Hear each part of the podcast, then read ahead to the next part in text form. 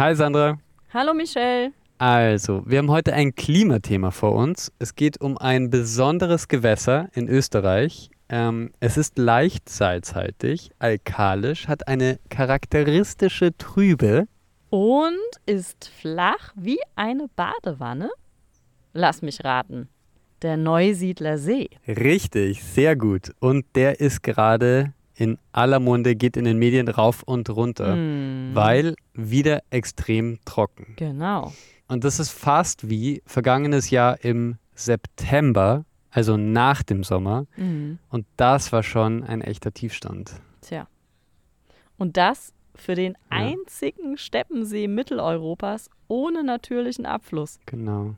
Also, und die Frage ist einfach, wie können wir den Neusiedlersee mit seinem Nationalpark, mit der Heimat tausender Vögel, Erholungsgebiet, aber auch Tourismus, Siedlungsgebiet, wie können wir den erhalten? Und das ist eine ganz ernste Frage jetzt. Gibt es den Neusiedlersee in 100 Jahren noch oder nicht mehr? Hm. Und die Antwort und mögliche Szenarien, die finden wir in unserem heutigen Buch im Sammelband Das Ende des Neusiedler Sees, Fragezeichen, eine Region in der Klimakrise von den Herausgebern Christian Janisch, Alois Lang und Bibi Watzek. Und haben die da ein Rezept, wie man den Neusiedler See jetzt erhalten kann? Das hören wir gleich. Die Wissenschaftsbücher des Jahres Besprochen von Sandra Fleck, und Michel Mehle. Naturwissenschaft, Technik, Medizin, Biologie Geistes-, Sozial-, Kulturwissenschaften. und Junior Wissensbücher. Wir präsentieren euch Unser Best of Wissenschaft. Der Neusiedler See ist ein Kind der Extreme. Als abflussloser Steppensee mit geringer Tiefe konnte er nur durch besondere Eigenschaften Jahrtausende überdauern. Das ist sein Salzhaushalt, seine Trübe, seine Austrocknungs- und Hochwasserphasen. Das alles bildet ein wirklich, finde ich, faszinierendes Gleichgewicht. Und in dieses Gleichgewicht greift der Mensch seit rund 200 Jahren ungefähr ein. Zum Guten und zum Schlechten. Hm. Du, bitte das Gute zuerst. Ja. Ähm, der Neusiedler See war nicht immer ein Vogelparadies zum Beispiel. Ende des 18. Jahrhunderts, ähm, da waren Hoch- und Niedrigwasserstände noch viel extremer als heute und das hat einen Schilfgürtel, so wie er heute da ist, ziemlich unmöglich gemacht. Der See war also viel weniger bewachsen. Hm, das verstehe ich jetzt nicht ganz. Also, war das Schilf jetzt gut oder schlecht? Äh, es kommt drauf an. Also für Vögel ist es gut, wenn es jung und divers bleibt. Aber ein zu viel an Schilf kann dafür sorgen, dass der See schneller kippen kann. Also du kennst das vielleicht noch aus dem, ja, du kennst das sowieso, aber vielleicht ihr, die zuhört, kennt das vielleicht noch aus dem Du Biologieunterricht. meinst etwa die Eutrophierung? Ja, die Eutrophierung. Die Eutrophierung. Sandra hat ja Biologie studiert, also für sie ist das ein Heimspiel. Aber ähm, ein Gewässer kann sich quasi anreichern mit, äh, mit Nährstoffen und dadurch, dadurch Wachstum auslösen von, ja, von Biomasse quasi, die dann anfällt. Und, ähm, und die sorgt dafür, dass dann der, ganz, dass der Sauerstoff im See verbraucht wird und dann, und dann stirbt dieses Gewässer sozusagen. Das ist jetzt sehr vereinfacht. Mhm. Aber genau, dieses Schilf, das war früher noch nicht da. Das ist natürlich wunderbar, dass es heute ähm, da ist für Vögel, für zumindest zum Teil. Aber wenn es zu viel an Schilf ist, kann das, kann das dieses Gleichgewicht eben zerstören. Mhm. Aber ist das Schilf denn, also wie ist das Schilf dann zum Neusiedlersee gekommen? Ja, ähm, ganz witzige Geschichte eigentlich. Zur letzten Jahrhundertwende wollte man den Neusiedlersee komplett trockenlegen, um seinen Boden landwirtschaftlich zu nutzen. Mhm. Man hat den sogenannten Einserkanal gebaut, parallel zur österreich-ungarischen Grenze, ähm, der den Neusiedlersee entwässern sollte. Das hat aber nicht geklappt. Hm, ja, krasse Sache. Was die da vor 100 Jahren schon gemacht haben? Von dem Kanal habe ich schon gehört, ich erinnere mich. Also, regnet es, steigt der Seewasserspiegel, dann entlässt man über den Einserkanal wieder das Wasser, somit wird der Wasserstand reguliert und beispielsweise Siedlungen nahe am See vor Überschwemmungen geschützt. Genau, das ist natürlich heute total wichtig für diese Siedlungen. Ähm, und bevor es den Kanal gab, gab es teilweise Unterschiede von bis zu zwei Metern ähm, Hochwasser oder Niedrigwasser. Das ist jetzt heute viel regulierter. Ähm, das war für das Schilf natürlich nicht so toll damals. Also nur um es kurz zu erklären, wenn es dauernd überflutet oder trockengelegt wird, kann sich es natürlich nicht so ausbreiten. Heute ist der Pegelstand regulierter und, und das ist natürlich eine gute Bedingung für das Schilf und eigentlich auch eine gute Bedingung für Vögel. Aber mehr Schilf quasi ist nicht nur Eutrophierung eines Sees, sondern trägt auch zur Verlandung bei. Mhm. Klar. Also das Sediment, das krümelige, harte Zeug quasi, lagert sich beim Schilf an und es wird mehr und mehr am Seegrund abgelagert, also bis der See komplett verschwindet oder zu einem Moor wird. Dieses Schicksal droht ja nicht nur dem Neusiedlersee, den anderen Seen auch, die ständig Wasser führen. Ich frage mich halt, wie der Neusiedlersee bei einem so niedrigen Wasserstand überhaupt so lange durchhalten konnte. Ja, das ist wirklich der Neusiedlersee. Ähm, der ist nämlich schon, also man schätzt mindestens 12.000, 13.000 mhm. Jahre alt und in, dieser, in seinem Lebenszeitraum immer wieder komplett ausgetrocknet. Also man schätzt ein bis zweimal pro Jahrhundert für eine gewisse Zeit. Und in dieser Trockenphase wird der organische Anteil des Schlamms, also viel Sediment, unter Luftzutritt zersetzt und Sediment aus dem See geweht, was ihn wieder tiefer macht und dann quasi wieder eine Verlandung verhindert. Mhm. Das Lustige ist nur, dass der See danach viel extremer zurückkehrte. Ja. Also die Wasserstände lagen extrem hoch. Ja. Also wenn wir eben gesprochen haben vom 1,20 Meter, sind wir jetzt bei drei Metern oder so damals. Ja, genau. Das letzte Mal ausgetrocknet ist er übrigens in den Jahren zwischen 1865 und 1870. Ja, also quasi in der Zeit, als Sigmund Freud laufen lernte, weil er wurde nämlich 1865 geboren. Genau. Und ähm, heute wehrt man sich mit Händen und Füßen gegen diese Austrocknung. Das wäre nämlich schwierig für die verbleibenden Fischer, den Tourismus und alle, die von diesem ständig wasserführenden Neusiedlersee leben. Mhm. Ganz schön viele Personen. Aber hier geht es ja letztendlich auch um den menschengemachten Verlust des Sees, oder? Das Austrocknen kommt doch irgendwie vom Mensch, oder ist es jetzt per se trocken oder doch nicht? Was steht da in dem Buch? Hm. Also periodisches, also vorübergehendes Austrocknen ist ganz normal für den Neusiedlersee. Die Frage, die wir uns gerade stellen und die durch den Klimawandel drängender wird, ist, verlieren wir den Neusiedlersee sozusagen für immer? Also trocknet er für immer aus? Und äh, das wäre natürlich eine Katastrophe. Ein vorübergehendes Austrocknen da kommt es darauf an, wen du fragst, ob das jetzt eine Katastrophe ist oder, oder sein muss sogar. Mhm. Also fürchten eigentlich die meisten, dass uns der Neusiedlersee sozusagen durch die Zehen rinnt. Aber tut, tut da jemand auch was dagegen? Ja, es gibt Überlegungen, ähm, sehr vielseitig, so wie die Artikel in unserem heutigen Buch. Ähm, es wird bereits manuell Schlamm aus dem See entfernt, um ihn tiefer zu machen. Ähm, andere wollen diese extremen Wasserstände wieder zulassen oder extremere. Ähm, es gibt den Ansatz, Schilf zu entfernen und auch den Wasser aus der Donau zuzuleiten. Äh, Moment. Das hieß ja, dass man dem Salzwasser Süßwasser hinzufügt. Ja, und genau das ist der Streitpunkt derzeit. Der Teufel liegt sowieso bei allen Maßnahmen im Detail. Äh, also was wäre bei hohe, höheren Wasserständen mit angrenzenden Siedlungen? Äh, wie gewinne ich Fischerei und Tourismus für einen zeitweise ausgetrockneten See? Wie kann Schilf schonend geerntet werden? Also in unserem Buch argumentieren Ökologen, Geologen, Naturschützer, sogar der burgenländische Landeshauptmann Hans-Peter Doskozil über Szenarien für den See. Alle wollen natürlich seinen langfristigen Erhalt. Mhm. Das hoffe ich auch. Sag einmal, Wasser aus der Donau für den Neusiedler See. Das höre ich ja immer wieder. Das dürfte ja schon eine große Entscheidung sein, die da bevorsteht. Hm. Aber was sagen denn die Autoren? Spreche dafür und was dagegen? Ja. Also 80 Quadratkilometer des Neusiedlersees gehören zu Ungarn. Insofern ähm, ist es relativ logisch, dass man da eine gemeinsame Lösung gesucht hat ähm, das Wasser aus der Mosoni Duna, ähm, das ist ein eher spärlicher Donauarm in Ungarn, soll über einen Kanal in den Neusiedlersee geleitet werden. und den Pegelstand um 10 cm heben. Aber nochmal zur Chemie des Neusiedlersees. Also die ist ja ziemlich einzigartig. Du hast bereits gesagt, alkalisch, leicht salzig. Verträgt der Neusiedlersee das überhaupt? Ja, genau, das ist die Kritik von manchen Experten eben.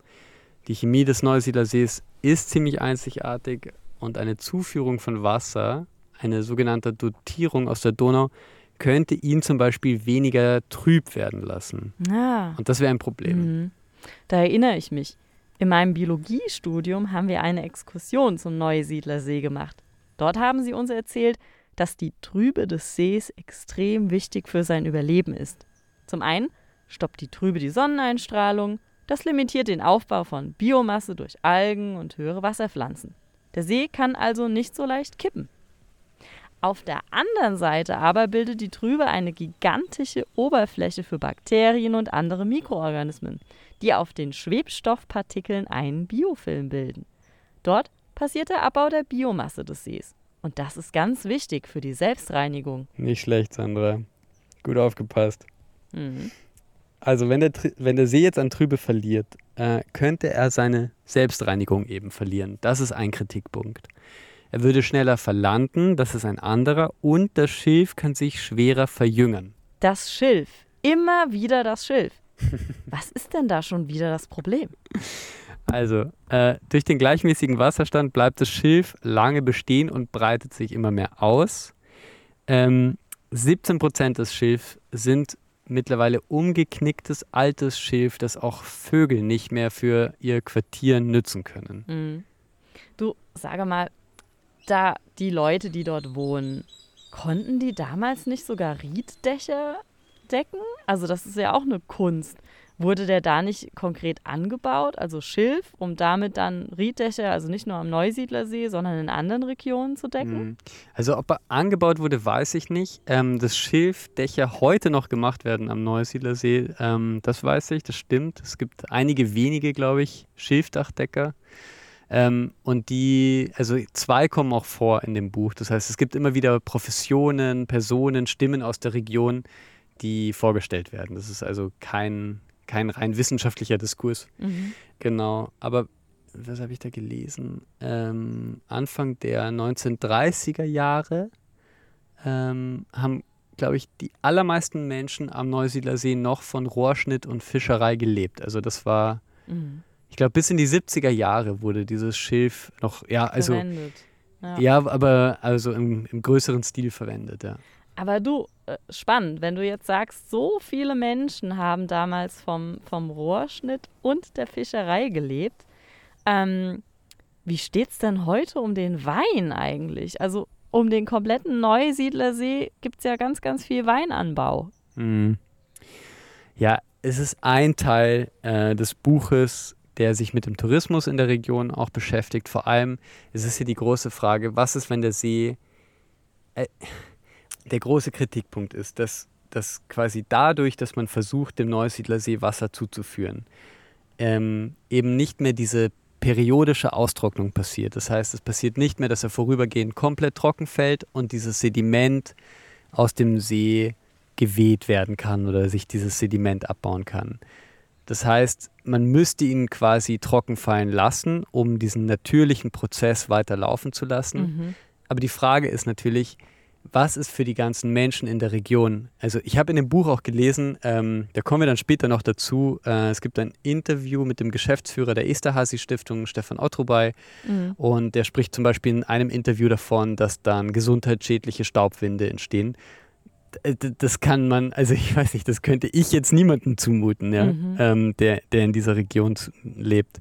Das ist ein Punkt, wenn man ihn trocken fallen lässt. Aber natürlich leben viele Menschen davon, sind alle Tourismuskonzepte darauf ausgebaut, aufgebaut, dass es eben einen Neusiedlersee gibt, der, so flach er auch sein mag, Wasser führt. Wenn er jetzt gar kein Wasser mehr führt, entweder man bereitet sich wirklich darauf vor, ähm, das, das ist halt ein St- Standpunkt, äh, für den einige Autoren in diesem Buch plädieren, also dass man sagt, wir lassen ihn trocken fallen und wir überlegen uns eine, eine Strategie dafür, wie diese Region weiter bestehen kann. Man weiß ja auch nicht genau, wie lang der dann trocken fällt. Sind es dann Mhm. fünf, sechs Jahre oder, oder was? Also Mhm. Oder ich weiß es zumindest nicht. Vielleicht, vielleicht gibt es jemanden, der das, der das weiß.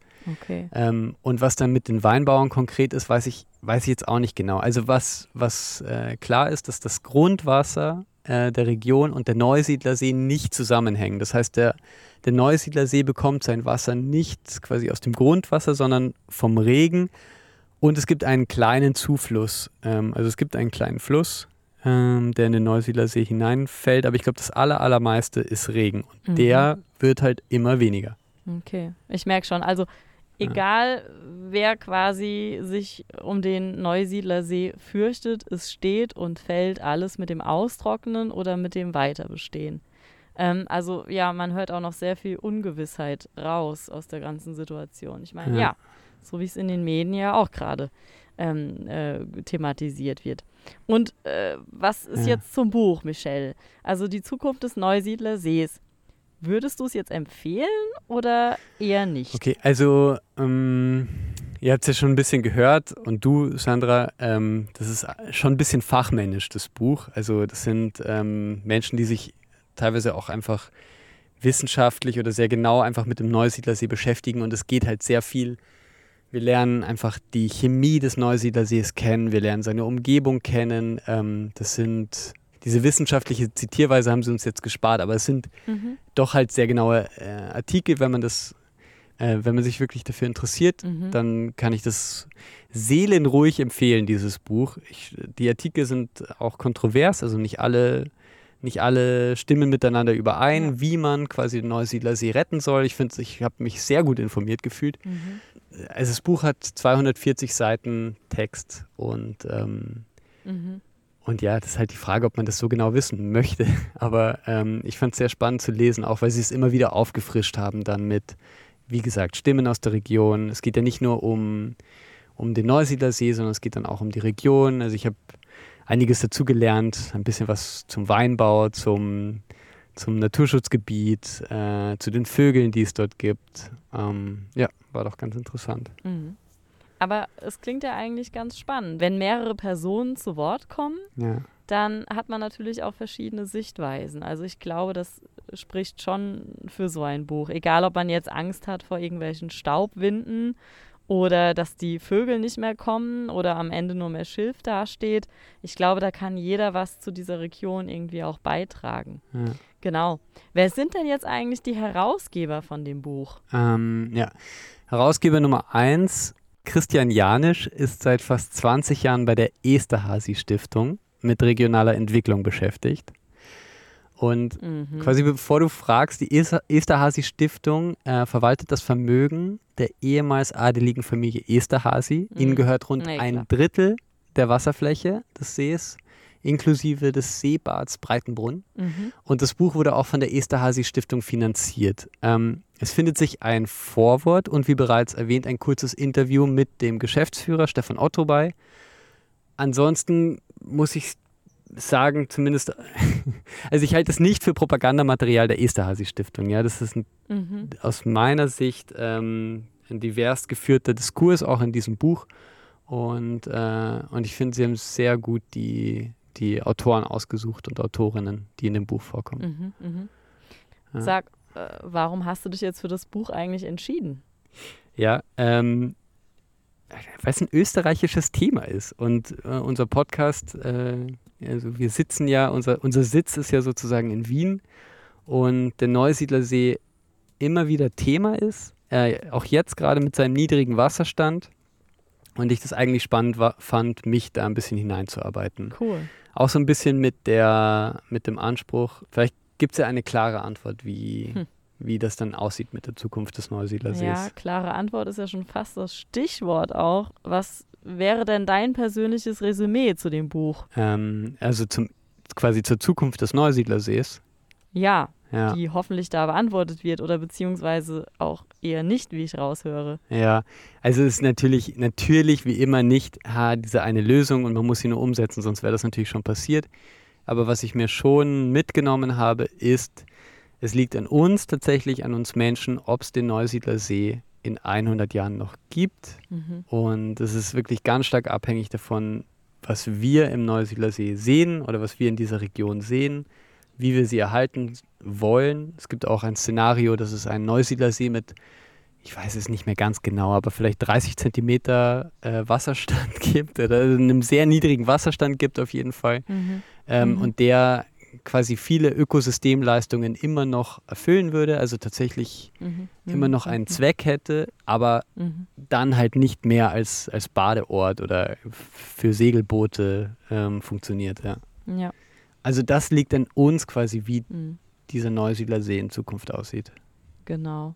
Oder um es jetzt mal ganz plakativ mit meinen Worten herunterzubrechen. Wenn wir Tourismus haben wollen, müssen wir irgendwie handeln. Wenn wir der Natur ihren Lauf lassen, müssen wir zuschauen. Aber ich glaube, wenn wir von wir sprechen, ähm, geht es wahrscheinlich nicht nur um dich und mich, Michelle, sondern auch um politische Entscheidungen, die in Sachen Klimawandel dann vielleicht doch einmal irgendwann getroffen werden müssen. Ja, das wollte ich jetzt doch irgendwie mal loswerden. Genau. Sag, wie komme ich denn jetzt zu dem Buch? Achso, äh, ja, genau. Das Ende des Neusiedlersees, eine Region in der Klimakrise, ist am 10. März im Residenzverlag erschienen. Es kostet 35 Euro Mhm. und natürlich erhältlich in, in sehr vielen Buchhandlungen und, äh, und online, schätze ich auch. Wobei, Ja. geht lieber in die Buchhandlung. Genau, ja. Unterstützt nicht Amazon, greift es mal an, schnuppert dran. Ja. Ja, hey, Michelle, vielen, vielen Dank, dass du dich da durchgetigert hast, durch dieses komplexe Thema. Und ähm, ja, wie man in der Wissenschaft ja oftmals ähm, an den Punkt kommt, dass es keine Antwort gibt und nur zahlreiche Hypothesen, die man versucht zu bestätigen oder zu widerlegen, ähm, haben wir das hier auch wieder ganz schön gesehen. Genau. Ja, du Michelle, ich denke, mir bleibt nur mehr Danke zu sagen und dass ich mich schon drauf freue, wenn wir die nächste Folge aufnehmen. Und ja, würde ich mich einfach mal verabschieden wollen von euch da draußen. Ja, genau. Folgt uns gerne in den Social Media. Ähm, ihr wisst, ihr, ihr findet uns, wenn ihr, wenn ihr uns sucht. Und äh, herzlichen Dank fürs Dabeisein. Bis zum nächsten Mal. Ja, ciao, ciao.